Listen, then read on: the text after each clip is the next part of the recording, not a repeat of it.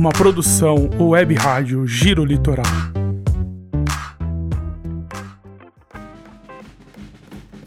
Olá, sejam muito bem-vindos ao Papo de Pai, o nosso podcast semanal para compartilhamento de dúvidas, dicas, perrengues, aventuras e conquistas do fantástico mundo da paternidade. Sou Niltinho Ricardo, pai do Arthur, do Heitor, do Gael e da Helena, e estarei contigo nesse bate-papo paterno. Olá, sejam muito bem-vindos. Hoje estamos aqui novamente na Web Rádio Giro Litoral para falar um pouquinho desse bate-papo paterno com meu querido amigo Felipe. O Felipe Soares é carioca, pai da Maju, e a gente vai tratar um assunto que é um pouco, não digo delicado, mas um assunto que muitas pessoas podem achar meio, meio difícil de entender. Né? O tema de hoje é dono de casa envolve masculinidade, envolve o poder que o homem tem também em fazer o, o, dever de casa, os afazeres, o cuidado com, com a casa, com os filhos, enfim.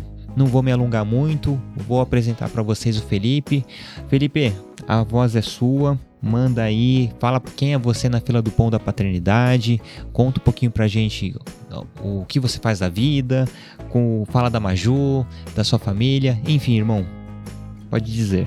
Bem, é, primeiramente agradecer, Niltinho, pelo convite, né, é uma grande alegria estar podendo aqui compartilhando um pouquinho da, da minha realidade, né, e do que acontece no meu dia a dia, na minha rotina pessoal, na minha rotina, né, com a Maria Júlia, enfim, agradecer também à rádio, né, por estar tá cedendo esse espaço para a gente estar tá aqui conversando sobre um assunto que é muito importante hoje em dia, né, que envolve a paternidade, né, todo esse movimento de, de pais diferentes e reconstruídos aí que a gente está vivenciando. E estamos todos em construção, né? Como você falou, eu sou carioca, eu tenho 31 anos. Eu sou casado com a Ana Paula há quatro anos, né? Vamos fazer agora no final do ano, completar.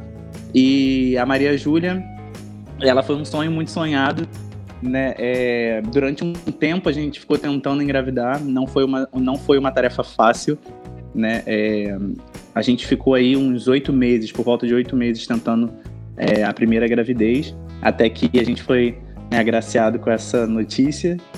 E a gestação já não foi fácil, né? Para situar vocês um pouquinho, com dois meses de gestação, a Ana descobriu que estava com diabetes gestacional então a gravidez foi classificada como de alto risco.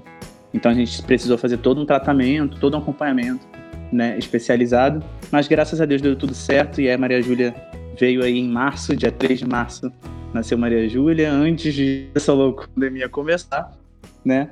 Enfim, e aí de toda a minha vida também modificar, Sim. né? E aí eu poder atrelar essa questão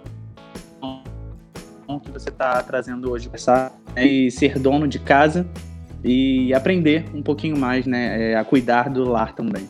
Legal, né? Você falou de desconstrução. E esse realmente é o termo, né? O homem tem que se, se desconstruir para se reconstruir. Né? É um movimento de dentro para fora. Então não é basicamente entrar num, num, num, num flow para ah, eu sou um cara desconstruído. Não, você tem que fazer essa desconstrução internamente, né? Então, o legal da paternidade é isso. É, é um plus que ela traz junto com, com o nascimento do filho, vem essa desconstrução, pelo menos o início da desconstrução, porque muitas coisas, ainda mais sendo pai de menina, muitas coisas precisam ser mudadas em você para poder passar para ela, né? Então é muito bacana essa essa fala sua. E, bom, como o tema é dono de casa, diz para mim, o que, que você entende desse termo dono de casa? É, você se considera um dono de casa? É, faz essa ponderação, é, fazendo a comparação se fosse uma mulher?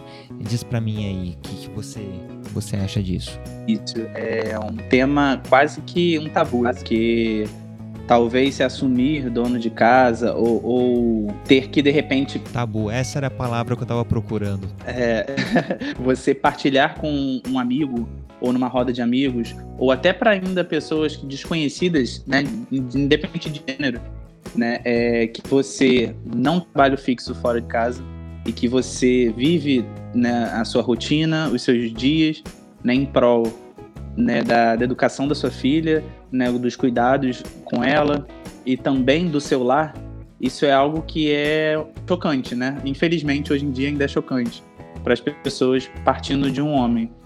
E em relação ao termo, né, que foi o seu questionário, é, eu não gosto muito dessa nomenclatura, assim, né? Dono de casa. Né? Nem para o homem, nem para a mulher, porque eu acho que esse papel social que era realizado, né? Pelas mulheres com muito afinco, muita dedicação, né? E aí, e aí remete muito antigamente, de repente, à década de 50, de 60. É, é, é, eu acho que ele, ele vem mudando e cada vez mais ele, ele, ele, não, ele não, não é mais a mesma coisa, né? Da configuração social que a gente tem hoje, né? Do estilo de vida que a gente tem hoje. Ele é muito diferenciado, ele já não, já não, não é mais daquela forma. Então, e, e, a palavra dono, eu acho que, que gera, é, traz consigo uma semântica de possessão, né? É como se tudo relativo à casa me possuísse, né? Ou eu mandasse. E, e, e a gente não vive o nosso relacionamento e a nossa vida dessa forma. Então, assim, eu não me reconheço dono de casa, até porque também, complementando a resposta, né? É, eu acho que seria muita audácia da minha parte dizer que eu é, realizo todas as atividades, sabe, de forma plena e de forma, é, como eu falei, tão dedicada e com tanto afinco assim, quanto, por exemplo, as mulheres aí, desde que o mundo é mundo, né, exercem. Né? Então, assim, é, eu tô simplesmente em construção, sou um cara curioso e acho que nada mais do que justo, sendo que se minha esposa trabalha fora de casa, né, ela, ela hoje né, provê financeiramente em, em em sua maioria, né? É, a renda familiar eu não vejo é nada menos justo do que mais justo do que eu, eu em casa eu tomar as rédeas de tomar a frente da atividade. Entendeu? Então assim, eu não me reconheço muito dono de né? casa. Eu prefiro é, eu prefiro a nomenclatura que eu estou cuidando do meu lar. Eu acho que é muito mais talvez o que eu estou fazendo, me sinto fazendo hoje. Da minha filha, né, da nossa filha e do nosso lar. É legal assim, o legal que você disse, né, que, se, que remete à década de 50, década de 60, e eu acho que é basicamente esse o intuito, né, quando é, foi intitulado Donas de Casa, né, como se aquele ambiente é, é predominantemente dela, né? Ela manda, ela faz, ela acontece, né? O homem ali é, é, é meramente parte figurativa da, do cenário, né? É aquela divisão do patriarcado machista que o, que o homem sai para trabalhar, a mulher fica em casa cuidando da casa, né? Mas fala para mim uma coisa, você, o porquê você está dono de casa? Qual a sua formação? Você está desempregado? Ok, é, eu até esqueci de situar isso lá na minha entrada, mas enfim, o, só complementando a nossa conversa aí antes, a sua pergunta, né, é, também tinha um caráter muito pesado de submissão, subserviência da mulher ao homem, né, antigamente com as donas de casa. Então, assim, você parar e pensar assim, ué, quer dizer que você é submisso, você faz tudo que sua esposa pensa, fala, manda, é, né, e, e, e não é assim. Na verdade, é, não deve ser assim, né, nunca deveria ter sido assim mas a gente entende o porquê do passado ser da forma como infelizmente foi e hoje a gente está em mudança disso tudo. Eu sou professor, né? Eu formado em faculdade pública pela UERJ, a faculdade da Universidade do Estado do Rio de Janeiro. Sou professor de português e de inglês, né? E há mais ou menos um ano e sete meses, por questões pessoais, eu saí, né? Meu do meu porque já não estava, né? Mais me trazendo é, harmonia como ser humano para todas as áreas da minha vida, né? Inclusive do meu casamento. Então eu optei por, por sair e não tinha nada, um outro emprego já engatilhado para estar tá, é, entrando ou exercendo a profissão. E por conta disso, aí comecei a minha busca e no meio dessa busca, a gente não estava grávido ainda, né? É, no meio dessa busca aconteceu a Maria Júlia.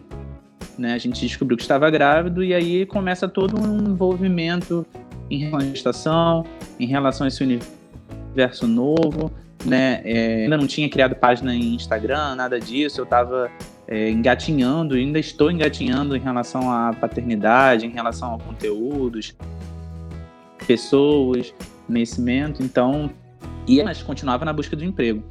E, e, e vou ser bem sincero com você, eu senti muita dificuldade, sabe? O mercado já não tá fácil, né? Aqui no Rio de Janeiro também não. Então, eu moro numa cidade onde tem uma concentração de professores muito grande e a gente tem um polo de universidade que formei, né, que, que gradua muitos professores, licencia professores, né? Então, assim, é, a oferta ela é grande, mas também a procura é muito grande, é maior ainda. Então, assim, por conta disso eu tive algumas dificuldades em relação a conseguir emprego, mas aí é aquela coisa tipo, caramba, você se descobre grávida, eu falo, vou, qualquer emprego agora tem que pegar. E aí eu senti outra dificuldade.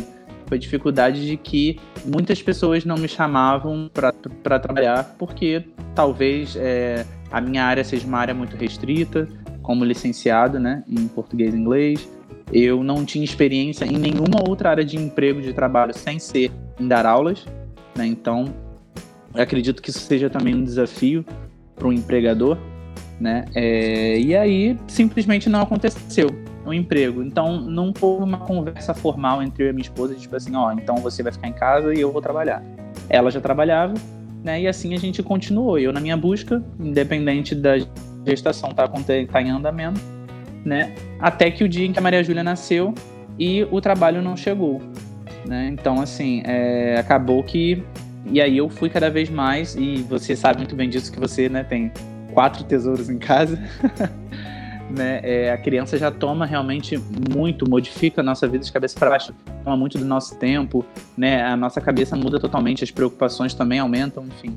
E aí eu acabei não. E veio pandemia, a pandemia, a uma realidade que, gente, que todo mundo está vendo isso no Brasil inteiro, as escolas estão fechadas né? Então, assim, é, os trabalhos cada vez mais estão sendo mais escassos, né? Então, a educação está num, num, período muito, né, é, tribuloso aí. Enfim, e aí é isso. E então acabou eu ficando focado mais na Maria Júlia. Entendi. E, e eu tenho, tenho relatos de pessoas próximas hein, que perderam o emprego sendo professores de, do, do, do ensino privado. Então essa pandemia veio para mudar muita coisa, né? E tem, a gente tem que ver sempre o, o copo meio cheio, né? Ver o, o, lado positivo que tudo isso vai trazer. Então, há, haverá uma demanda nova, haverá um, um sistema que teoricamente terá que ser melhor, né? Porque a gente vê o quanto é defasado algumas áreas. Viu também que a parte de homeschooling deu uma, deu uma guinada, porém ainda não é ideal, porque meio que a gente está trocando a asa do avião com o avião no voo, né? Durante o voo. Então tudo isso a gente está no processo de adaptação em todas as áreas, né? Então, bom, pelo menos você está no seu lar, está cuidando da sua filha, isso que é o mais importante, né? Agora para a gente voltar ao quesito dono de casa, né, que, o, que o termo não, não é tão familiar, né? É, fica até estranho a gente falar dono de casa devido ao que está enraizado dentro de nós desde sempre, né? Que a gente não vê esse, esse lugar de fala do homem propriamente dito. E você sentiu algum preconceito, né? É, alguma piada em relação a esse seu momento de você estar tá fazendo os afazeres de casa, você cuidando da sua filha, é, pô, você está de babá, você está de empregado, você está de é, sendo sustentado pela sua esposa. Teve alguma coisa nesse nesse nesse contexto? Então, eu ainda não não vivi esse tipo de preconceito assim na pele, né? É, bem claramente, porque atrelando isso à pandemia também, né, os nossos status sociais assim mais próximos estão um pouco mais afastados, né, claramente, por conta das, das medidas de segurança. Mas e pela internet isso não acontece, né? Pelo menos não aconteceu até hoje. As pessoas olham mais o lado do Felipe pai, talvez, e não tanto do Felipe, ok, está em casa cuidando, né, do lar. Talvez o, o, o, o núcleo mais íntimo ou mais próximo de amigos e familiares que talvez conheçam mais a, a nossa realidade, né, é, possa até de repente conversar ou comentar, mas nada a, a mim diretamente falando. O que eu sinto não é um preconceito, mas primeiro existem pressões pessoais que nós mesmos né, sofremos, né? Então eu tenho alguns medos, tenho alguns reios, né, sobre a minha vida profissional. É, independente de estar tá vivendo um momento maravilhoso, a gente fica pensando, né? A cabeça não para de, de, de, se questionar. Então existe essa pressão, tipo, caramba, e como você falou, né? Isso afeta a nossa masculinidade. Então os exemplos masculinos que a gente viu até hoje e que foram construídos socialmente até hoje, seja na nossa família ou até que a mídia constrói, né? É daquele cara que tá trabalhando fora de casa, tá igual um maluco, tipo, direto, workaholic, né? Aquela pessoa que trabalha incessantemente o tempo todo, não para porque tem que comprar, prover, né? botar o pão de cada dia dentro de casa, dar o presente que o filho quer, dar a melhor escola, enfim, dar um plano de saúde. Então, assim, é... de repente, quando você para e pensa, caramba, e se algum dia eu não puder dar alguma coisa dessa para minha filha, sabe? Então, esses questionamentos, eles existem dentro de mim, né? É... Então, mas não fruto de preconceito de ninguém. E uma pressão também, acho que familiar, né? Eu acho que parentes próximos, né? De repente, pais ou tios ou, ou primos, pessoas que se preocupam conosco, né? Que pensam assim, poxa, Felipe, mas você, né? Precisava estar trabalhando, né? Fora de casa, enfim, ou até para de repente, eu não sei, assim, nunca ninguém chegou para falar nada diretamente comigo, mas eu acredito que possa ter que exista esse pensamento, entende? Ah, o Felipe de repente está nas costas da esposa dele, ou ah, mas ela que está sustentando a casa dele.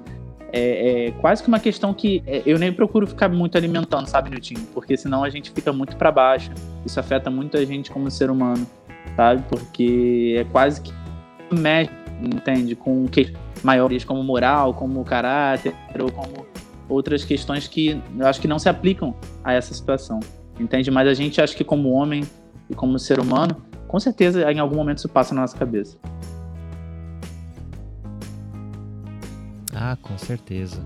Ainda mais porque a gente é criado, que a gente não é criado, não é educado a cuidar, a, a prover. A gente é, é, é, sempre exercitado a prover, né? Ser o melhor, ser o, o forte, ser o cara que protege, o cara que sai para para labuta. Então a gente desde criança a gente é, é, levado nesse sentido, né? Então a gente não tem aquele cuidado, não tem aquela educação para poder cuidar do próximo, é, organizar uma casa, limpar uma lavar uma louça. Então isso acaba acontecendo no sentido de ajuda, né? Então, ah, me ajuda aqui, mas não o que você tem, entre aspas, a obrigação de fazer, né?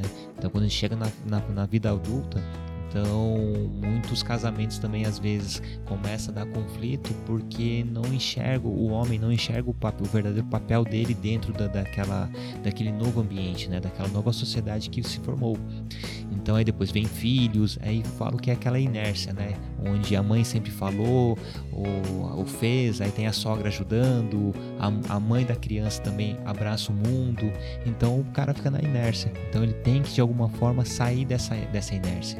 Então às vezes um empurrão, um toque, pode, pode falar, Bruno. Não, até por isso que eu, que eu não me considero dono de casa, porque se você para e pensa, talvez esse registro é o que você tenha também. Né? É, antigamente, quando você pensa em dona de casa, você não pensa num, num marido que chegava em casa e fazia qualquer coisa doméstica, né?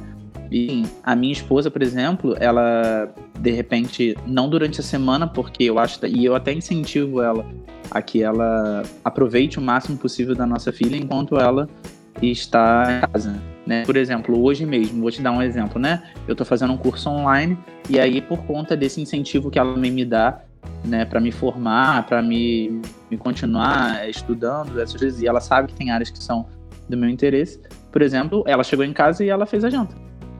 Entendeu? Então, assim, é, se você para e pensa na dona de casa lá, da década, como a gente estava falando, de 50 e de 60, isso não seria uma realidade. Entendeu? Eu nunca. É, pô, já trabalho fora. Entende? Então, tipo, eu chego em casa, eu vou ver minha televisão, meu futebol, entende? Vou ver o, o programa que eu quero, se eu quero, e tu que se entende? Então, assim, ainda por isso que eu também não, não me considero, porque eu acho que esse conceito, essa ideia, talvez ela não não seja mais tão aplicável, apesar de que, claro, existem N realidades, então não tem que curar também e dizer que isso não acontece mais hoje na realidade brasileira. Não posso, eu não posso falar isso, né? Mas assim, eu acho que não acontece com a a mesma frequência. É isso que eu quis dizer. E também tem o seguinte pensamento: eu acho que assim, assim como eu acho que economia e política devem ser ensinados na escola, né, debatidos, refletidos na escola, eu acho que, como você está falando, né, em relação à questão de, poxa, o homem não é, não é criado a cuidar, a fazer tarefas domésticas, a... Então, cara, é um alerta que a gente tem, né, como pais, por exemplo, eu hoje só sou pai de uma menina, né, não sei se eu vou ter outros filhos, se vou ter um menino algum dia, enfim. Mas, por exemplo, você tem essa realidade dentro de casa, você tem meninos e meninas, né? Então, assim, é uma que nós como pais e quem está ouvindo a gente também, né, tem que ter, a gente tem que ensinar a, a, aos os seres humanos a serem úteis. O homem ele não está fazendo nada demais ele não merece parabéns porque ele tá lavando louça, porque ele tá varrendo o chão, ele tá limpando pó, ele tá organizando as coisas, né, as coisas da casa, sabe, lavando, passando. Isso não quer dizer nada, sabe? Ele só tá sendo um ser humano útil, ele só tá fazendo algo que é, um, é, é necessário para sobrevivência. Entende? Todo ser humano precisa disso. Né? Então, assim, eu até fiz um comentário desse no Stories uma vez, né? Porque aí, se você me permite, eu lavando as roupas de Maria Júlia, né? Geralmente com um bebê a gente lava geralmente tem cuidado de lavar na roupa na mão, porque é uma roupa mais delicada, né? É geralmente com sabão de coco, tudo isso. E eu não sei se eu tenho alergia, se minha mão, né, é, tem algum problema com a, o sabão de coco e tal, e geralmente tipo abri umas feridas no meu dedo, né? E aí eu já cheguei a postar isso no stories, mas aí depois fiz uma conversa, né? Fiz um stories também falando sobre, porque assim, não quer dizer, eu não tô falando isso para me promover, sabe? Para me autopromover. É, não quer dizer nada demais. E na verdade faço isso com amor porque é um, é um carinho para minha filha, é um cuidado que eu tô tendo por ela. Entende? Assim como tem gente que, por exemplo, lava na máquina porque não vê sentido isso, sabe? Então, assim, é, cada um sabe da sua realidade. Mas eu tô me, querendo me autopromover, sabe? Então, assim, por isso também que eu não gosto desse ter dono de casa, né? Parece que o cara tá querendo se autopromover nas tarefas domésticas. Não é isso. Entende? Na verdade, é só demonstrando que nós capazes, igualmente capazes de realizar as coisas. E assim, né, a questão da autopromoção. E de certa forma a gente está se promovendo sim, mas não no sentido levantando a bandeira, ó, oh, eu sou o fodão, né? Mas sim, eu posso, eu tenho condições de fazer, né? E, e no, no, intuito de incentivar outros homens a, fazer, a fazerem também. Não para falar assim, ó, eu sou o, o Rodrigo Hilbert da, da realidade carioca. Não, não é isso é mostrar que todos têm essa, essa condição de fazer igual também. E uma coisa que você disse também que é bem, é, um, bem pontual, né? Sua esposa chegou e foi fazer a janta, né? Isso lá atrás era inconcebível o cara chegar e ele mesmo ter que fazer o, a própria comida, né? Então você não é o, ah, porque eu sou homem, eu, eu tenho essas brechas, tenho essa, essas regalias, ou não é tão duro assim nosso nosso sistema aqui. É o combinado de vocês, né? Porque se fosse o contrário também, não ia ter mal algum. Né? Você chegar do serviço, depois de um dia extremamente estressante, cansativo, chegar e ter que fazer comida, porque sua esposa tá, tá estudando, tá cuidando da, da, da Maju ou tá assistindo novela. Enfim, é o combinado de vocês. Né? Então o mais importante é isso. É, não existe uma receita de família perfeita. Né? Às vezes o que é bom para vocês não, é, não, não, cabe para mim para minha esposa. E, e vice-versa. Né? O importante é que os combinados aí dentro estão estão seguindo uma, uma linha de raciocínio coerente. Lógico que ninguém ficando é, abusando da boa vontade do outro. Né? Então, porque é uma troca. Às vezes vai fazer um pouco a mais, ela um pouco a mais. Então, sempre vai um, um cedendo um, um pouco ao outro. Isso que é o mais importante. E até levando isso em consideração. Você é, falou que em relação aos pensamentos, né, que vem esses pensamentos meio sombrios, mas em relação às condições que vai dar para sua filha, né? Mas para você, você tem algum, alguma neura em saber que as contas não, não, estão sendo pagas efetivamente por você ou o investimento da casa, alguma coisa precisa ser feita e que envolve, envolva o dinheiro e fala assim, poxa, se eu abrir a carteira eu não tenho dinheiro, vou ter que pedir dinheiro para minha esposa. Isso tem um, algum impacto é, no, seu, no seu interior? Cara, assim, é, acho que sempre é, dá um impacto, né? É porque eu, digamos assim, né? Eu tinha uma realidade onde eu tinha uma renda, né? E Então eu nunca, nunca soube o que, o que seria, tipo, não tenho dinheiro e só tô num relacionamento onde eu, eu, essa dependência financeira. Né? Então, assim, eu acho que quando você tem esse, essa, esse shift, nessa né? troca assim, muito do nada, como aconteceu, né? Eu me preparei para estar nesse momento. Né? Eu, eu agi numa necessidade que eu tive pontual. Então, assim, é, realmente eu acho que impacta sim entende? Impacta realmente essa necessidade de, poxa, caramba, e agora? Comprar uma coisa, mas não tô com grana na carteira, sabe? Ou não, não tenho, né? Então, assim, é... mas graças a Deus isso ainda não aconteceu, né? É... Como teve a questão da pandemia, conseguiu o auxílio emergencial, essas coisas assim. Então, o que é básico a gente está conseguindo manter, né? Manter bem. Ela não, graças a Deus, ainda está no trabalho. Né? Então, assim, é, não aconteceu. E também, assim, é, eu trabalho de forma particular.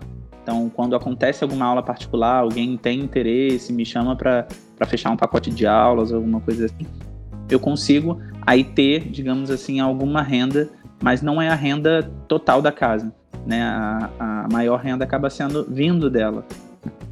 Então, assim, eu, eu não tenho problema Entende? Eu acho que a, no primeiro momento, como eu te falei, acho que talvez bateria aquela coisa assim, caramba, não tenho, né? Mas é, se fosse uma necessidade justa, alguma coisa que fosse, acho que pro bem de todos, assim, de necessidade de todos, acredito que eu pediria sim. Não teria problema. Ah, e a gente acaba se remetendo ao, ao lugar de fala da mulher, né? o que a gente acaba, entre aspas, romantizando, né? Tudo tem que passar pelo meu crivo, ela precisa comprar algo, eu me sinto na importância de, de ceder o dinheiro, ceder o cartão, ceder essa possibilidade dela, dela ter essa aquisição. Então a gente acaba invertendo, né? Como que é, poxa, eu preciso comprar, é, não digo comprar uma televisão nova, mas preciso comprar o. fazer a feira do dia. Do, do, do dia né? Então, me dá 100 reais para poder comprar os legumes, comprar as verduras, as frutas. Então, aí você acaba vendo, poxa, o quão é, é, pesado, o quão é desagradável ter essa, é, esse elo que, de dependência, né? Então, a partir do momento que você naturaliza isso, é, tem os dois viés, né? De você ser realmente submisso ou você vê, pô, é temporário e não é para mim, é, uma, é pro, pro conjunto. E mesmo que se fosse para você, né, comprar algo pessoal para você, é, ainda tem aquele, aquele lado que tá na masculinidade, tá enraizado. Aí você fica, poxa, eu preciso comprar uma cueca, vou ter que pedir dinheiro para minha esposa, né? Que, que liberdade que eu tenho, que autonomia eu tenho, né? Então, o que eu falei lá no início do, do, do podcast, é, que mexe sim com a masculinidade de muita gente, né? Se ver nessa posição de dependência, dependência entre aspas, né? Porque como falei antes, é, é tudo uma, na parte do combinado, né? O que é, que é combinado não sai caro, né? Então é só para dar uma, uma contextualizada no, na sua fala também. Bom, eu ia falar alguma coisa em relação como que é a, a divisão de tarefas entre vocês né? Como funciona? Você disse que, usando até o exemplo né, de, de, de mais cedo, chegar e fazer a janta, é, existe algo pré-determinado entre vocês? Como que é a sua rotina dentro de casa? É, você acorda, faz aquele alongamento, faz um café, é pronto, agora eu vou lavar a louça. Você vai dormir, putz, eu preciso lavar a roupa porque amanhã eu já vi na previsão que vai chover, então eu preciso agilizar. Como que é essa rotina para você e a divisão de tarefas com a sua esposa? É, é engraçado, porque assim, é, rotina é uma coisa muito comum a todos, né? Mas desde que a Maria Júlia nasceu, tipo, a minha rotina virou totalmente a rotina da Maria Júlia. Então, assim, toda a configuração do meu dia antes dela era uma e agora é de outro. Por exemplo, antes dela nascer, eu conseguia é, fazer atividade física na academia. Hoje é um hábito que ela vai completar agora sete meses e eu ainda não consigo sabe? Não consegui retomar e não consigo fazer em casa. Então, por exemplo, é uma questão já de mudança de rotina que teve. Né? Teve a maior mudança de rotina, até para entrar nessa pauta que a gente está conversando, que foi eu começar a fazer mais com mais frequência tarefas domésticas, né? Que não acontecia porque minha rotina de trabalho era muito pesada.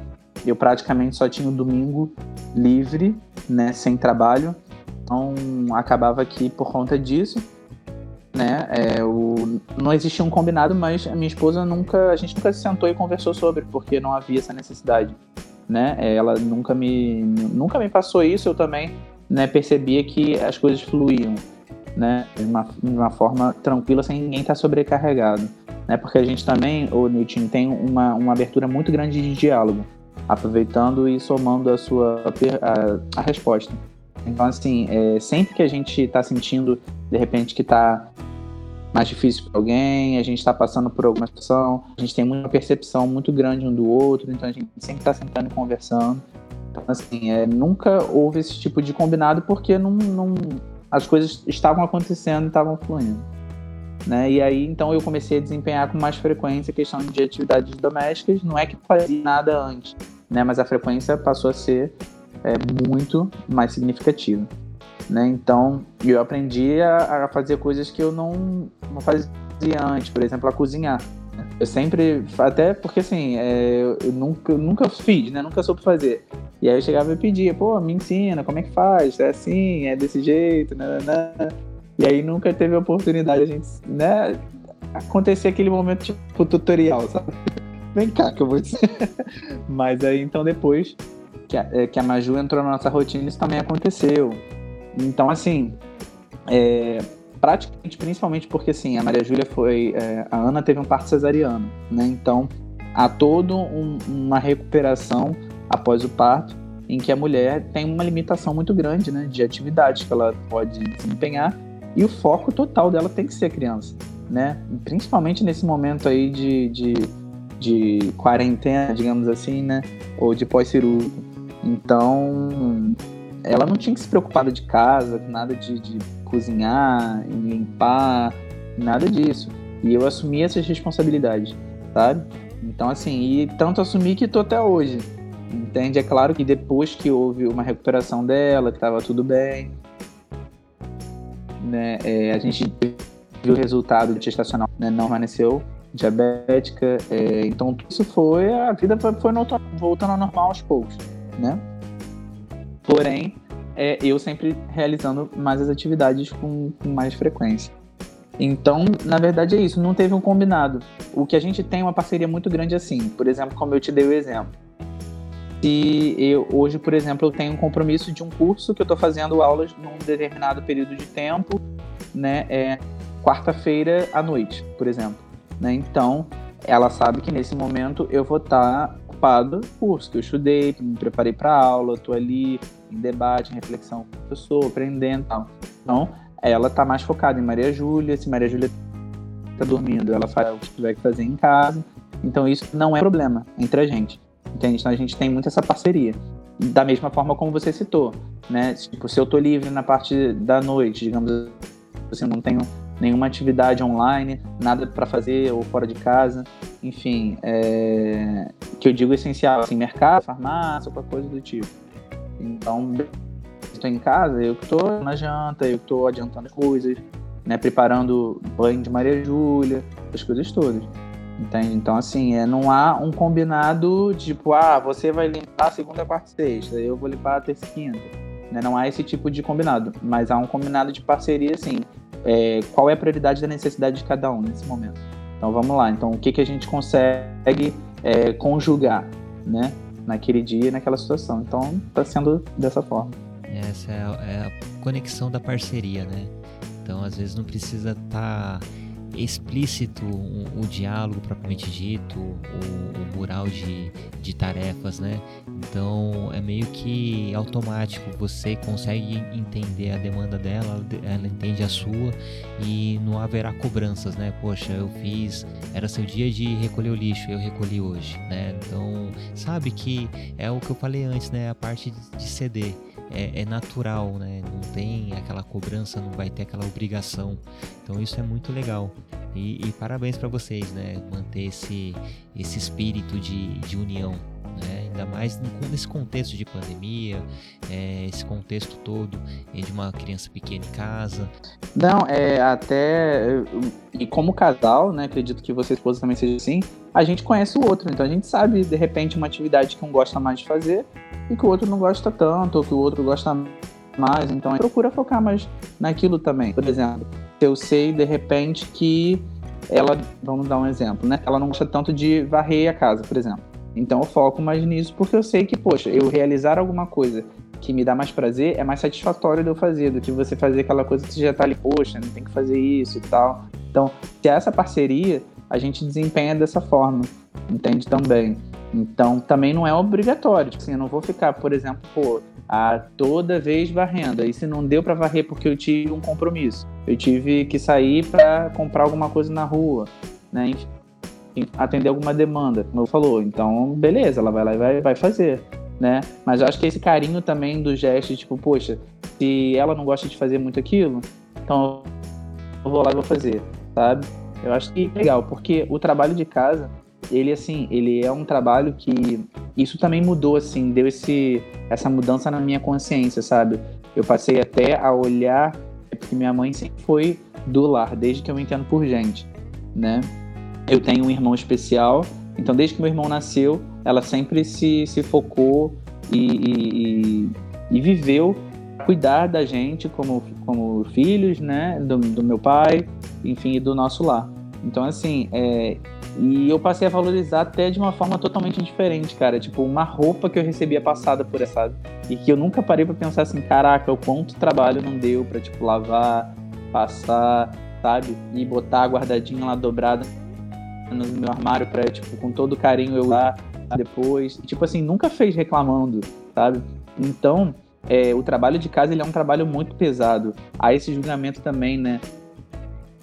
O meu medo de pessoas julgarem dessa forma, ah, o Felipe casa não tá fazendo nada, porque as pessoas têm essa tendência de achar que quem tá em casa não tá fazendo nada, né? Quem tá cuidando da casa tem tempo de sobra, entendeu? Então, assim, é, mas trabalho muito pesado. E, e também, assim, é tudo bem se não dá conta de tudo sempre, porque a gente não é perfeito sabe? Mas então deu esse, essa mudança na minha cabeça. Eu passei a valorizar mais. Então, se eu posso também diminuir a carga de, poxa, se eu tenho que desempenhar aquela atividade, não é muito legal para ela, mas eu gosto mais de fazer, então vou lá e faço, sabe? Porque eu acho que a harmonia é, fica mais leve, o ambiente fica mais leve, a gente faz tudo com uma, uma, uma rotina mais legal ou menos é, tata, enfim. Então isso também acho importante, assim, da nossa parceria, da vivência e de, né, a gente construindo como casal, como família. Legal, legal. Isso é muito, é muito importante, né? E uma coisa que eu achei bacana que você fez esses dias foi a, a, a live, live à louça né? É um momento de literalmente terapia para poder conversar enquanto lavando, fazendo aquela, aquela interação com o público. Achei muito sensacional. Pena que eu vi depois, né? Se tivesse entrado no momento que você estava fazendo essa live, eu ia, ia comentar, ia conversar, ia pedir para solicitar para conversar com você ali ao vivo. Pena que eu vi só depois. Poxa, que legal. E você pretende manter esse projeto? É, isso é muito curioso, cara, porque assim, é, a gente quando tá envolvido né, com as coisas, a gente quer fazer abraçar o mundo, né? Quer fazer um monte de coisa e vai, a cabeça vai turbilhão de coisa e tal. Eu falei, cara, pô, eu gosto muito de você, de verdade, né? Então, assim, eu falo, pô, eu queria. E, e, eu tava num momento em que eu tava, tipo, solitário ali fazendo isso, sabe? Porque é sempre uma atividade que você faz sozinho, digamos assim. Mas a Marília tá dormindo e eu falei assim, cara, podia estar tá conversando com alguém, batendo um papo, sabe? Tipo, sabe aquela coisa que quando você vai conversando com alguém, você faz aquela atividade bem mais rápido? Aí eu falei, pô, foi legal fazer uma live. Aí, enfim, a primeira experiência foi legal, assim, sabe?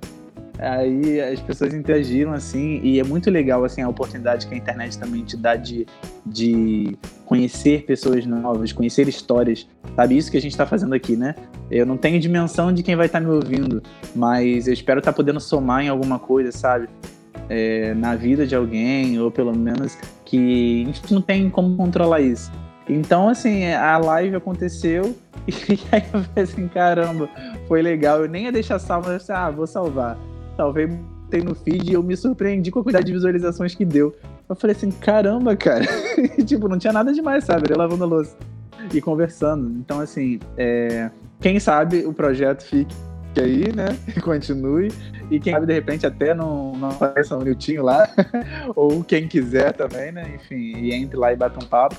Mas por que não, né? Fazer as atividades de casa também, compartilhando, e como você falou, né? Talvez não inspirando, né? As pessoas, tipo, que a gente também sabe, também é legal. Por que, né? Tipo, lavar louça é uma coisa chata. Não, vambora, vamos fazer. E assim, do ponto de vista que você também coabita a casa, né? Então é sua função também deixar as coisas organizadas, limpas. Então por que não deixar mais leves, né? É, podendo fazer essa interação. Lógico, você não vai compartilhar tudo, mas às vezes é legal ter essa interação, esse momento de descontra descontração. É um momento que flui né? O, o, ânimo muda, deixa mais alegre, né? Aproveitar esse ambiente. Né? A gente está passando um momento tão difícil, né? Uh, a gente vê no, em todos os âmbitos, né? Tanto político quanto de sociedade propriamente dito.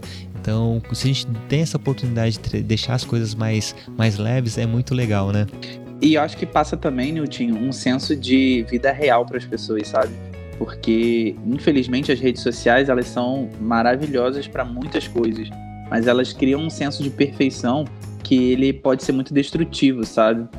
Para todo mundo, né? E o Instagram ele tem essa fama, né? Parece que a gente só posta ali o que é bonito, a, a foto perfeita, com o filtro perfeito, os momentos dos sorrisos e aqueles momentos que vão gerar mais curtidas e likes. E aí o que acontece? É, eu já tive a oportunidade de fazer essa, essa live aí da louça umas vezes, né? E, e vou ser bem sincero com você, na, na, na no momento da live, é, poucas pessoas são as que entram ali e ficam, né? Eu entendo que há vários motivos que justifiquem isso, né? Mas acho que passa esse senso de, re, de realidade também, vida real, sabe? Eu não vou postar ali só a foto da minha filha, que ela tá mais bonita, ou a foto que eu tô mais bonito. Pô, eu tava descabelado com roupa de casa, lavando, entendeu? E ali ia ficar ali quem realmente queria, tá tá conversando, conhecendo, ou tá vendo o que tá fazendo, o que ia falar, sabe? Então acho que passa um senso de um pouco vida real. A gente sabe, a gente vive uma vida muito montada, sabe? É, a televisão já é muito montada, a, o Instagram já é muito montado, né? Então, é, vamos, vamos trazer um pouco disso, sabe? Nós somos de carne e osso humanos, vida real. E esse momento de pandemia, é, os, os, nossos combinados em casa, muita coisa mudou, né? Principalmente em relação às crianças. É, o fato de não ter aula, a gente ter que se virar nos 30, na, é, deixando eles no, momento sim mais, mais tranquilos, mais seguros dentro de casa, mas não se descuidando em relação a, a as tarefas da escola, que chegou o momento começou a chegar, o, o homeschooling, é, as tarefas de casa propriamente dito. Então, o fato de eles não irem para para a escola, eles passaram 92 dias dentro de casa, né, sem, sem saírem para casa dos avós. Então, a gente não tinha aquela principal rede de apoio. Então era só eu e minha esposa. A gente se contornando, se virando realmente nos 30. Ela no primeiro momento de home, home, home office. Eu continuo, meu trabalho não parou. É, só que é o seguinte, eu, como eu trabalho de turno, eu tenho uma certa flexibilidade em relação a horários. Então, eu tenho a tarde livre ou a manhã livre, mas em compensação estou trabalhando à noite, estou trabalhando nos finais de semana é, e também tenho o sistema de folgas. Então, às vezes eu folgo durante a semana, fica bem mais tranquilo em relação às crianças. Então eu dou esse suporte propriamente dito no, na casa, no, no cuidado. Então várias vezes, várias vezes mesmo eu 8 horas da noite, putz, estou com uma dor na barriga. Mas o que, que é? Ah, vontade de fazer xixi que eu não fui ao banheiro durante o dia, né? Durante aquela correria do dia, eu esqueci de ir ao banheiro, de tomar uma água, de me alimentar direito, né? Tava até comentando aqui com, o nosso rapaz aqui do técnico de som, que, putz, uma fome, né? 10 horas da noite. Pô, mas por que 10 horas da noite bateu fome? Pô, não comi direito durante o dia, né? Foi tão corrido o dia que pequenos detalhes, né? Como alimentar, ir ao banheiro, tomar água, são, não são tão essenciais na correria do dia com filhos, com a casa, né? Então, o, o, onde eu quero chegar, às vezes você faz um algo que você não merece os parabéns, né? Mas minha esposa esses dias chegou e falou assim, poxa, é, você cozinha melhor do que eu. Eu falei, poxa, legal, né? Por dentro tava explodindo, né? Mas humildade, poxa, Ah, porque às vezes, né? Não é porque eu faço todo dia, mas, poxa, é legal que tem esse reconhecimento também, né? E você tem alguma coisa parecida, né? É, recebe um elogio, poxa, você passou um pano com um desinfetante diferente, deixou a casa mais cheirosa. Como que é aí? É, é muito engraçado isso, né? Porque é um exercício, eu acho que é um trabalho que todos nós temos que ter na vida, não é só em relação às coisas domésticas, é, é fazer sem esperar em troca, né? Isso é, é, é muito difícil, pelo menos para mim, vou ser bem sincero. Né? Assumo. Às vezes, é, vou ser bem sincero, né? Porque eu acho que acontece com, não sei se aconteceu com você com seu primeiro filho, mas uma das coisas que eu, eu, senti que mudou muito, mas eu acho também que é por conta desse momento que o mundo está vivendo, né? Mas o meu emocional é, mudou muito depois de, da gravidez, depois da Maria Júlia ter nascido, com essa pandemia. Então, assim, é, a gente viu altos e baixos muito rapidamente, assim, né? Um dia tá, tá muito bem, outro dia tá, tá meio mal, outro dia tá muito mal né? E, e a criança tá ali, ela precisa de cuidados, ela, ela, ela não tem nada a ver com esse, esse de repente, seu estar, seu bem-estar ou mal-estar, né? Então, assim, muitas das vezes, é, poxa, é legal, como você falou, né? É uma demonstração de carinho. A gente não é que você mereça parabéns, mas, poxa, eu acho que isso demonstra um carinho, uma, um gesto de, de gentileza, de amor tão grande pelo próximo, né? assim como várias vezes eu já falei, eu sou muito observador, né? Então eu tenho alguma coisa diferente, eu observo, já falo, já comento, entende? E isso é muito de, da personalidade da pessoa também, né? Então, assim, aqui em casa eu, eu que tenho mais isso. Às vezes eu, eu brinco assim, eu falo, poxa, limpei o fogão, cara. Entendeu? O fogão tá um brinco. Sabe? E aí, tipo, é, de repente chegou mais na correria, e aí foi dar atenção pra Maria Júlia e tal. Aí eu falei assim, aí a gente começa a dar aquelas indiretas, né? Oi, amor. Você foi lá na cozinha, viu o fogão? Não é dando um parabéns, sabe? Mas é, é aquilo é. Poxa, a pessoa notou, sabe? É. Tu fica assim, caramba, minha esposa notou que eu fiz o negócio. Sim. Então, assim, é aquelas coisas até, isso, né? talvez é, é, tipo assim, é, acho que faz parte, né, de, de, do ser humano mesmo também, ninguém é robô, né, a gente é, é, é isso, e talvez isso também é um gatilho de, de, de repente, mexer no seu emocional, de repente, poxa, aquele dia você tá mais chateado por algum motivo, né, e como você falou, porque também que o meu emocional, é, é, ele, ele se afetou bastante, porque o horário é o horário da Maria Júlia, sabe? Eu vivo em função do horário dela. Então, isso que você falou aí, tipo, pô, você para e você pensa assim, caramba, mas peraí, meu, opa, dor de barriga, mas ah, porque eu não comi, cara, eu não me alimentei direito, entende? Então, às vezes acontece isso. Eu, eu você, você até vou revelar um negócio aqui para vocês. Eu com Ana Paula, um combinado eu fiz. Eu falei assim, Ana, quando você chegar em casa, eu preciso tomar banho. Então assim, você pega a Maria Júlia que eu preciso tomar banho. Porque senão, cara, vou ser bem sincero contigo, né? Sem vergonha nenhuma. Às vezes pode passar o dia você pensa, caraca, o dia passou, sabe?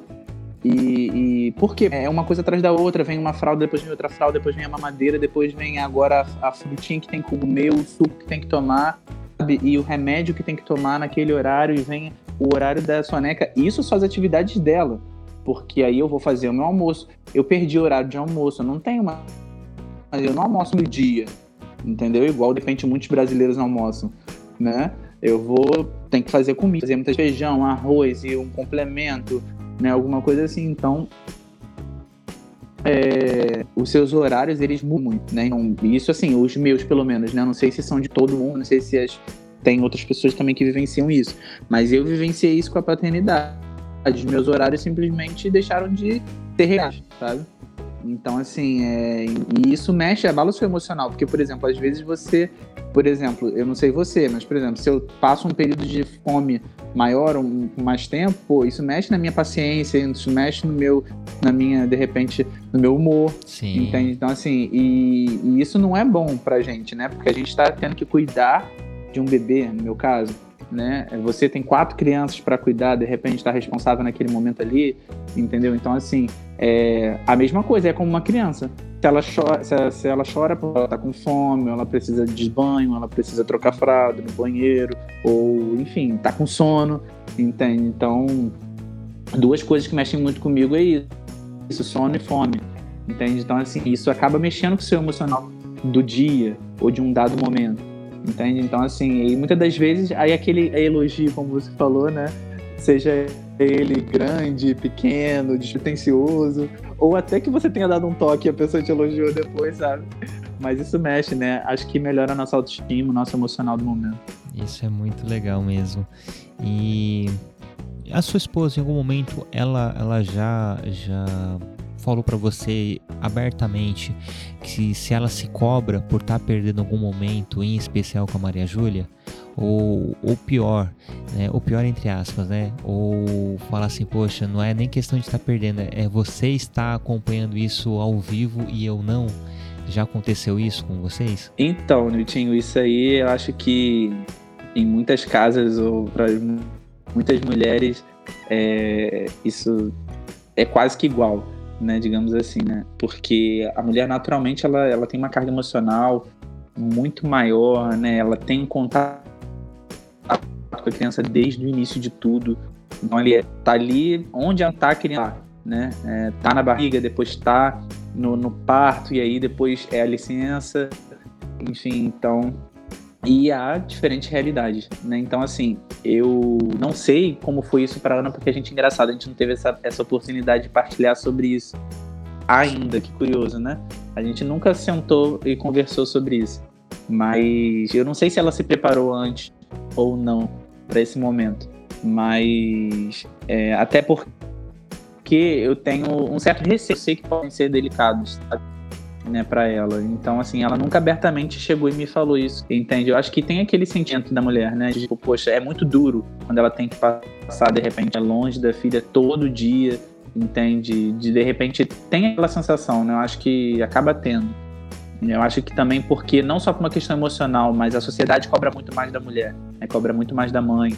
É sempre culpa da mãe, é sempre que tá acontecendo da mãe. O pediatra que você vai tá sempre se dirigindo à mãe, tá sempre perguntando à mãe, por mais que você esteja ali. Então, a cobrança social em relação à figura materna, ela é muito grande. Então, isso também não facilita esse processo para elas, de repente elas precisam estar um pouco mais ausentes, ainda que não seja por uma opção é, própria, né? É, o trabalho é uma necessidade, né, de todos nós. Então, assim, talvez se fosse por opção, ela não estaria. De, de repente, expressar em alguma inveja ou alguma situação em que ela fale assim, ah, mas porque, poxa, você tá aqui como se fosse uma competição. Eu, fa eu falo muito isso para ela.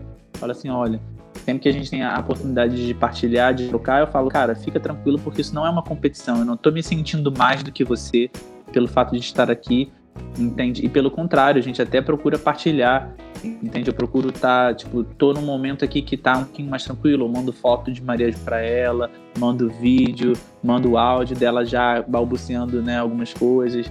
Enfim, já aconteceram vídeo chamadas no período de almoço dela, entende? Então, é, eu procuro estar tá minimizando. É claro que isso talvez seja uma gotinha no mar, né? Mas está minimizando talvez essa ausência ou esse sentimento negativo, porque eu não quero que isso crie nem, nem é, vire moradia dentro dela, sabe?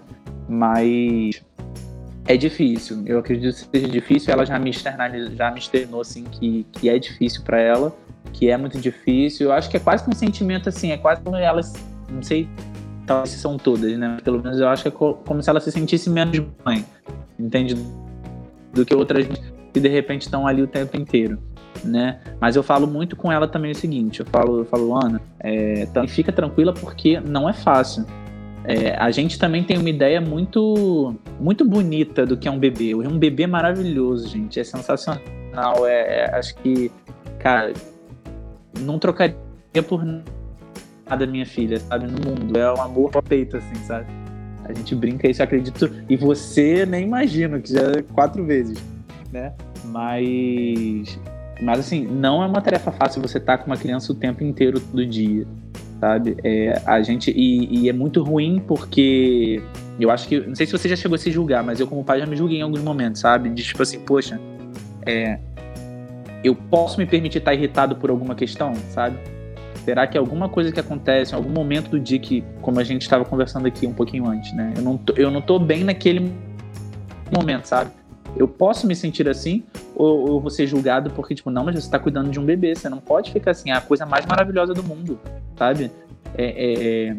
E então acho que como pai, tanto também de algumas coisas, né? Como pai, a mãe tá sempre se julgando, eu acho, né? Mas como pai, a gente também passa a refletir e se julgar, peraí, mas será que eu posso? Será que as pessoas vão me ver de uma forma diferente? Vão me ver um pai diferente? Ou um pai menos amoroso? Porque alguma coisa aconteceu, poxa, eu fiquei chateado, eu tô para baixo, ou aquilo me irritou. Mas em relação a. Voltando só à pergunta, né? Em relação a eu e Ana, é, nunca teve um, uma questão assim de, de problema ou inveja em relação a nada e assim, é natural que exista a cobrança, né? E uma coisa que você falou é fato, né? A, a mulher se cobra muito mais, porque é, é praticamente visceral, né? É, essa separação. Ter que trabalhar, deixar o filho na escola, ou deixar com, o cuidador, ou deixar com o pai. É, e perder esses momentos. Se nós, homens, nós pais, temos esse, esse sentimento, imagine elas, né? Então não é tentar entrar no, no, lugar de falar dela, mas eu imagino o quanto deve ser é, penoso às vezes ser, ter, ter esse sentimento e, e, às vezes não saber lidar com ele, né? Eu falo isso porque tem um momento muito marcante na, na, no, na minha vida em relação ao meu primeiro filho. Eu lembro que por volta de quatro meses, eu não vou lembrar exatamente qual foi o qual foi a, a idade que, que o Arthur estava, quantos meses ele estava. Ela me manda uma foto, eu, eu começo a trabalhar às 6 horas da manhã, então eu saio mais, bem mais cedo de casa. Por volta de 4 e meia, 5 horas eu estou saindo de casa. Então ela me manda uma foto, era umas 8, perto de 9 horas, assim, bom dia, papai. E um videozinho, uma foto e um videozinho dele tentando levantar sozinho. Sabe, aquele dia eu falei assim, caraca, eu perdi isso eu não vi. Não no sentido eu fui o primeiro, eu não fui o primeiro a ver, mas eu não vi. Né? Eu vi o vídeo, sim, mas aquele sentimento de estar ali no local eu perdi né? Aí você para e pensa, aí entra aquele loop, né? Putz, quantas coisas eu tô perdendo por estar trabalhando, né? Quantas coisas pequenininhas eu tô perdendo. Então, agora a gente remete isso para a mãe que, que está trabalhando fora e perdendo esses momentos tão tão mínimos, né? Mas que fazem toda a diferença depois, né? É, e assim, Niltinho, é, são, são perdas, sabe? É muito engraçado porque eu, eu nesse período de licença, onde estava nesse boom de pandemia, eu falava muito e ainda falo para ela, né? Vamos tentar olhar o quão agraciado a gente sendo, porque a gente teve um bebê, a gente está conseguindo viver esse momento focado só para ela, sabe? E pra gente também, porque a gente teve a oportunidade de viver sem é, nada externo, sabe? Não tinha visitação, é, então são muitas perdas, né? Você projeta muita coisa quando você pensa num filho, quando você está grávido, então, assim, uma, uma partilha que a gente não teve ainda, eu e você, mas, por exemplo, a gente fez lembrancinha de visitação. Tá tudo aqui em casa, sabe? A gente não. Praticamente, a gente entregou cinco, foi muita, entendeu? Então, assim, é, isso é uma perda, porque eu sei que é algo que ela gostaria muito de, poxa, receber algumas pessoas aqui, pessoas íntimas, né? Parentes, amigos, para conhecer. É, por exemplo, nós somos cristãos, então assim, a gente ainda não teve a oportunidade de batizar nossa filha, porque também a igreja está com restrições, né? Então assim, também foi uma perda que ela teve, porque até agora, né, porque ela imaginou, a gente imaginou que faria isso logo assim que ela tivesse nascido, com aí, por exemplo, dois meses de idade também não conseguimos. Então assim, é, já tem algumas perdas naturalmente, sabe, por da, dessa pandemia, que é, ninguém escolheu viver isso, mas a gente está tendo que lidar com isso, né? Eu brinco até que eu falo assim, poxa, minha filha só vai saber o que é o mundo depois de um ano de idade, né? Porque ela não pode mal sair de casa. E, e outra também, que aí não é nada ligado à pandemia, mas, por exemplo, todo mundo fala que a menina é minha cara.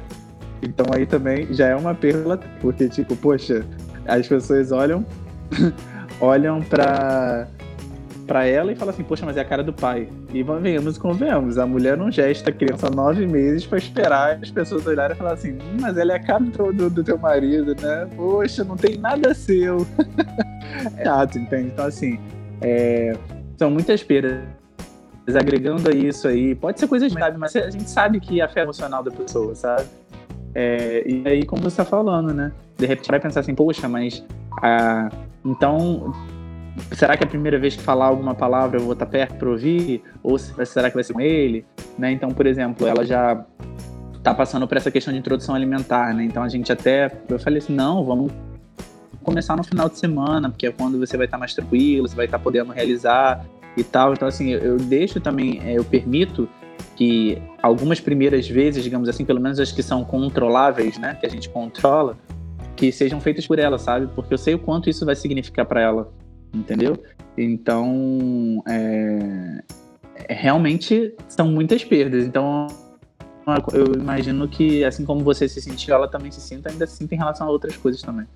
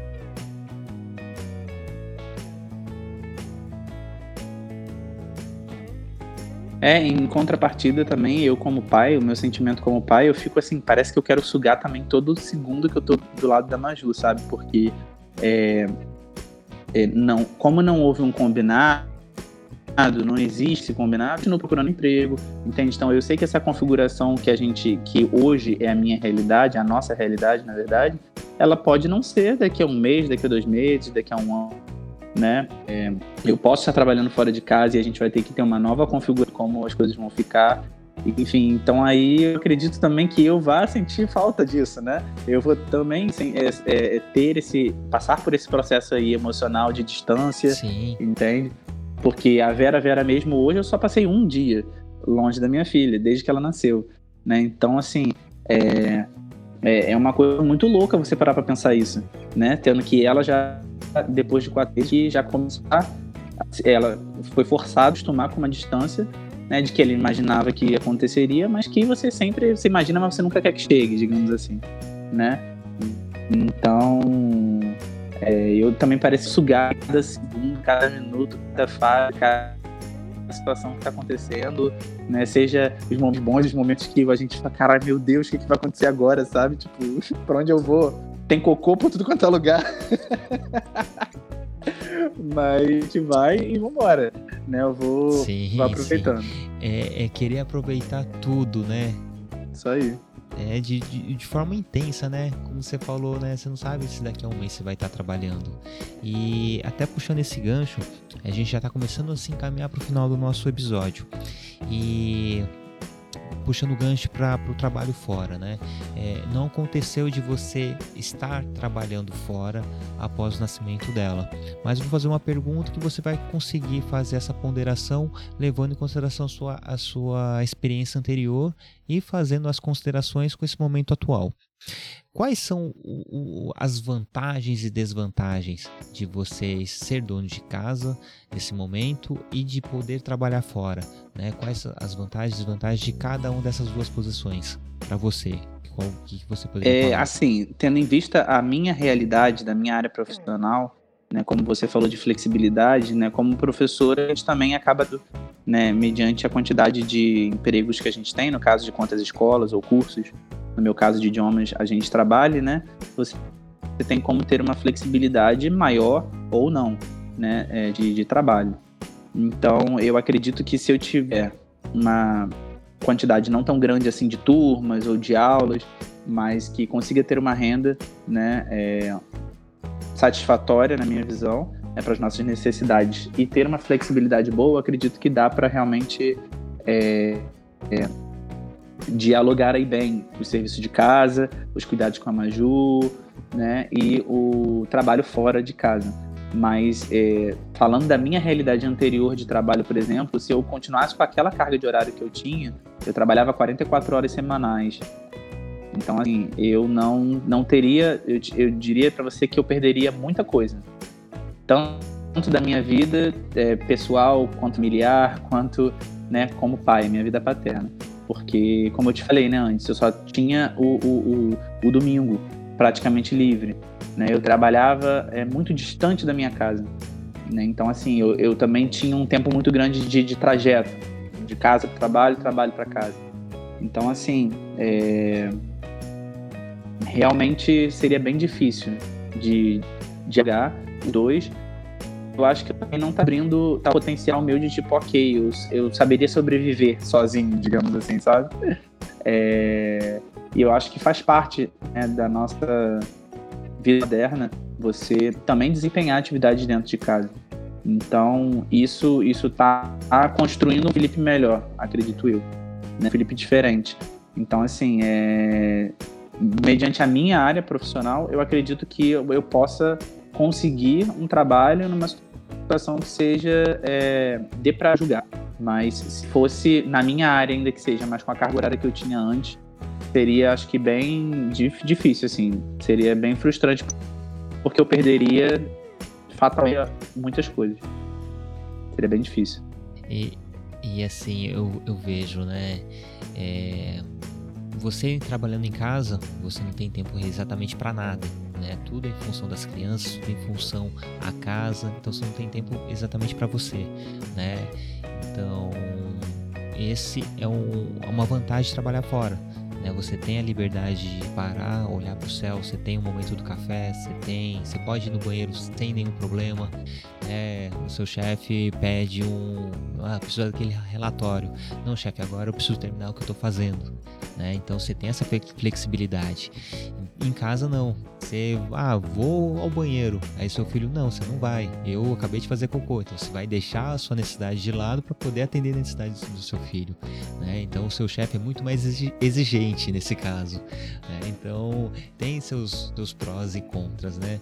É, é, é tudo questão de se adaptar, né? Mas ter esse contato com o filho, ter esses momentos que teoricamente você perderia por estar trabalhando fora, também é o lado que pesa, né, na hora de ter que voltar para o mercado de trabalho. E uma coisa que está sendo também assim, é, eu acho que é eu acredito que quem quer ser um pai, né, é, talvez diferenciado para o seu filho, acredito eu, né? Uma criança trabalha muito a nossa sensibilidade, sabe? E isso muda muito a gente como homem, porque você lidar com um ser humano que não consegue falar e que só se expressa com é, sentimentos, né? No caso, o choro é uma necessidade que ele tem, mas se você não está atento àquela necessidade, né? se você não consegue se comunicar através ali do, do sentimento batido que está passando, que, que ele está necessitado naquele momento, né? É, você se perde, né? Você aí vai se irritar fácil, você não vê. Então isso muda um pouco a gente e naturalmente, né?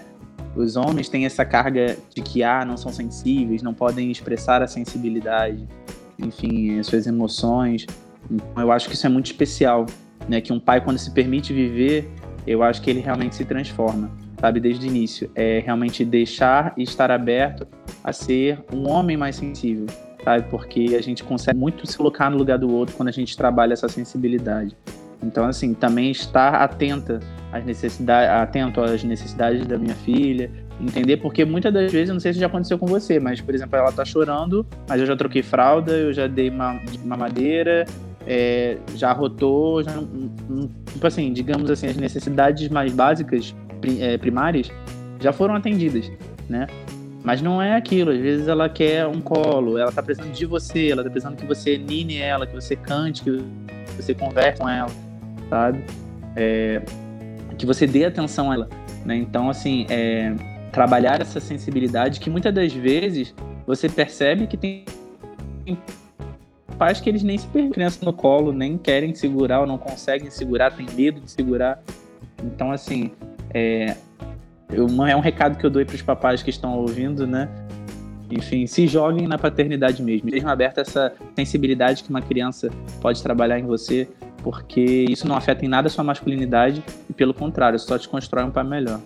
Exatamente, né? E ter esse contato com o filho, é você saber exatamente aonde ele tem uma pinta, né? Saber um machucadinho que ele teve, ou ah, saber se a unha tá grande, se precisa cortar é, às vezes passa tão, tão à margem da, de certas paternidades que são esses pequenos detalhes que fazem a diferença, né? Então, sim, o, o, o cara tem que se jogar na paternidade. Eu falo que a gente não quer tomar o protagonismo da mãe, mas a gente quer ser tão é, peça principal quanto ela né? Cada um na sua função, né? Apesar que eu falo que não tem uma função específica, né? Entre a diferença entre pai e mãe, né? Tudo é um conjunto, mas você tá ali na lida diária, na criação, na educação, de, de prover emocionalmente, de atender e entender as demandas que, a, que seu filho tá, tá está pedindo naquele momento. Isso é, é, é, bom, isso é o principal. Então, mais do que isso, a mãe tem que deixar o pai também ser pai, né? aproveitar esse, esse gancho. Essa, essa frase até de um, de um amigo meu, é o papai no controle, Marcão. Ele fala: não adianta o cara ser proativo, né, se a mãe não dá esse espaço, né? E o cara vai fazer diferente, vai fazer de uma maneira que não é tão perfeita aos olhos da mãe, mas o mais importante é que o pai está fazendo. Isso que é o legal, esse que é o bacana. E, e para você, qual que é a, a avaliação que você tem nesse período, nesse quase sete meses de, de vida da Maju, em relação ao impacto que você exerce na vida dela, a relação entre você e sua filha nesse período todo, de, exclusiv, de exclusividade em relação à lida da casa, à lida com com os cuidados dela? Qual o que, você pode agregar pra gente, né? Falar, poxa, é, foi bom, foi ruim? O que, você tem, tem a nos dizer? Cara, como eu tava te dizendo, né? É, eu eu sempre, a gente não tocou ponto no nosso bate-papo, mas assim, eu sempre me enxerguei pai, desde novo, desde de adolescente, eu sempre pensei em ter família, sempre pensei em ter filhos.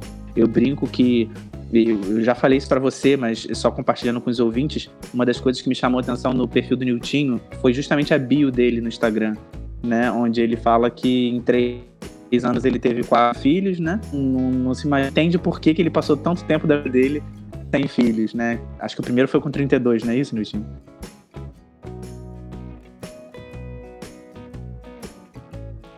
É, então, é, então isso me chamou muita atenção. Então eu sempre me pensei pai, sempre isso sempre foi um sonho para mim. Então, desde o início, quando eu tive a, confirmação, né, da gestação, eu falei assim, cara, é isso aí, vamos embora, vamos, vamos entrar de cabeça nessa aventura, né, né, que não tem como voltar atrás, a gente é pai para a vida inteira, né? Então, assim, e uma das coisas que fica muito clara para mim, talvez que eu não me culpe tanto nessas tantas culpas e tantos julgamentos que a gente tem, às vezes até de si mesmo, né, é que eu sempre sei, ter ser um pai melhor, sabe? E eu sempre tenho que estar em movimento com isso. Isso, isso é o que sempre tem que me mover para eu, eu, cada dia, eu buscar uma informação diferente, conversar com uma pessoa, buscar uma informação com o médico, é, trocar com a minha esposa no que é melhor para nossa filha.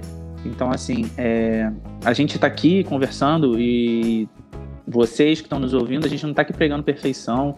Eu não me acho assim o grande exemplo de pai né? É, mas eu tenho a minha realidade, a minha história, isso que a gente está conversando aqui, que vocês estão ouvindo. Enfim, então, assim, é, foi fenomenal desde o primeiro dia. Eu costumo dizer que eu não conseguia muito, né? Eu, eu falava com a barriga, eu conversava, eu falava inglês, eu sou professor de inglês, então, assim, mas é, o dia do nosso encontro, que eu costumo dizer, né? Foi o dia do meu encontro com a Maju, foi o dia que eu vi ela saindo literalmente da barriga da mãe dela né? É, foi mais assim, e ela saiu, ela nasceu de braços abertos, o Cristo Redentor, né? Assim, aquilo para mim já foi realmente uma cena em que parecia que ela tava me abraçando, sabe? E, e desde o momento que eu peguei ela no, no centro cirúrgico ali, em que a pediatra do, do, do, parto, né, até falou assim, nossa, mas ele sabe pegar uma criança. Sabe aquelas coisas, até que aquele julgamento, sabe, tipo, ué, porque eu sou um pai, eu tenho que ser desajeitado para pegar uma criança? E, então, assim, bebê, e assim, essa surpresa dela, mas para mim aquilo pareceu tão natural, parecia que, cara, realmente filha, entende? Então, não vou te dizer que naquele momento eu me senti pai, porque isso é uma reflexão constante assim na minha cabeça, que é para um outro bate-papo, um outro momento. Mas assim, é... então sempre me soou muito natural. Cuidar da minha filha para mim é natural, né? É, me reconhecer pai dela é natural. É... talvez em algum momento onde eu me apresente para alguém, né? Ou chegue num registro de uma escola, fazendo uma matrícula, alguma coisa assim. Ah, e o, pai, o senhor é o pai? Eu sou o pai, né? Então, assim, é, esse falar que a gente realmente parece que cai aquela ficha assim, caramba, eu sou pai, mas no dia a dia eu vivo isso, isso é muito claro para mim, isso é muito, esse sentimento é muito forte, sabe? Então assim, vale muito a pena, é realmente transformador para mim, tá sendo a cada dia. E, e essa oportunidade, né, como a gente está conversando também de entender que esse ambiente chamado lar, né, é, é um ambiente que precisamos cuidar dele para que ela cresça saudável, né, é, entendendo que esse ambiente aqui é onde a gente tem carinho por ele, é onde a gente preza por estar, onde é o ambiente onde a gente vai construir memórias, onde a gente está com afeto, né, tudo isso, e a gente precisa zelar por ele. Né? Então, assim, isso realmente está tá sendo bom demais no time, de verdade. É, não sei se eu vou conseguir ter mais filhos, né? Pegar os meus cinco, minha meta de cinco.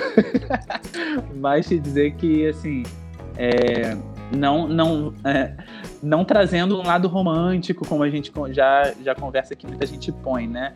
É, nem todo dia é fácil, nem toda questão é fácil. Por exemplo, a introdução alimentar aqui, eu tenho mas assim, o grande da história, como tudo na vida, né, independente das dificuldades, é a gente assumir que a gente sempre pode aprender mais, que a gente não sabe tudo, que a gente não é perfeito, que a ajuda também é bem-vinda, sabe? E, e é isso, e, e, não ter não tem medo de pedir desculpa, sabe? Se eu errar, quantas vezes às vezes já falei com ela, eu falei assim, ai, desculpa, porque papai de repente fez isso, eu não sei se é uma para você, sabe? Não sei se tá certo.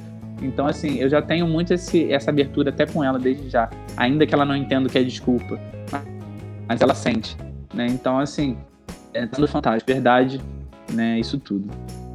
Exatamente. Bom, eu tenho três colocações. Né? A gente já está agora no nosso finalzinho. Três colocações. A primeira que a gente tem que se comparar com nós mesmos, né? Tem que ser, sempre ser melhor que a gente foi, melhor do que a gente está sendo. Então esse é o ponto de comparação né? Fazendo até o link que você falou lá atrás em relação a uma vida montada de Instagram, de redes sociais, é, que a gente acaba se colocando no lugar do outro, né? Na realidade do outro, para se, poxa, eu não vou conseguir alcançar essa régua, né? Então, você, você é o ponto de comparação, você tem que se melhorar em relação a si. Né? Outro, outra coisa em relação ao trabalho, é, fica até como uma dica, né? um conselho, quando você voltar a trabalhar, é, vai ser um momento de adaptação, vai ser aquele momento de, de corte do cordão umbilical. Então, várias vezes, às vezes preciso trabalhar, como trabalho de turno, não, então trabalho à tarde, à noite, finais de semana, aí às vezes falo assim, filho, papai tá indo, do, do, vocês vão dormir agora, papai vai trabalhar. Ah, mas vai trabalhar à noite, papai? Sim, vou trabalhar à noite. Eu trabalho com uma empresa de saneamento básico. Então eu falo, o papai tá indo para poder tratar a água das pessoas. Então, já pensou você tá na sua casa, você não vai abrir a água do filtro, não tem água. Então, o papai faz esse serviço. Então, é muito importante o trabalho do papai. Então, em nenhum momento eu, eu coloquei que o trabalho é por causa de dinheiro, para poder pagar conta. Eu mostro o lado bom, né? O bom que eu faço na vida das pessoas. Por mais que pode ser maçante, pesado ou qualquer outro trabalho que seja realmente algo que não traz felicidade para a pessoa, mas o dinheiro ali naquele momento é o mais importante. Mas quando passar isso para o filho, passar de forma natural, de forma que você está fazendo diferença na vida de alguém né, para ele crescer com isso e não ter não, não ser um adulto lá na frente, preciso trabalhar para ganhar dinheiro, preciso trabalhar para pagar as coisas, trabalhar para comprar meu carro. Não, trabalhar para poder fazer o bem para as pessoas. E uma última colocação é que no parto a gente finalmente acredita naquela naquela história de amor à primeira vista, né? Que às vezes a gente tem essa falsa impressão de ter um amor à primeira vista na adolescência, na vida adulta, mas só tem certeza quando seu filho nasce. Então, irmão, eu deixo aberto aí para você fazer suas considerações finais e, de antemão quero agradecer de coração a sua participação, o seu lugar de fala. Você é uma, eu adoro conversar com você. Você tem seu, os seus pontos de vistas que são muito bacanas, né? Fazem a gente fazer reflexões propriamente ditas, né? Em, em diversos assuntos, diversos contextos. Então, é sempre muito bom poder falar com você, meu querido. Então, as suas considerações finais, que a gente infelizmente está chegando no final do nosso bate-papo. Já acabou? Poxa, passou tão rápido. pois é. Bem, é, eu queria agradecer, queria agradecer, Nilton, de verdade, primeiramente a você pelo convite, né, pela, pela oportunidade de estar aqui, como eu já, já citei, né, é, dividindo a história, independente de tema, né, é, você me deu um espaço aqui para que eu estar para eu estar falando com os ouvintes, né, juntamente com você, e a gente está trocando uma ideia, né, de uma forma bem informal e, e, e, bem descontraída também. Eu gostei muito de participar. Queria também agradecer aos ouvintes que estão aí nos prestigiando. Enfim, é, é muito bom poder estar aqui com vocês. Agradecer também o espaço, né, que é a Rádio Giro Litoral, né, cedendo e aí esse, projeto magnífico que é o Papo de Pai.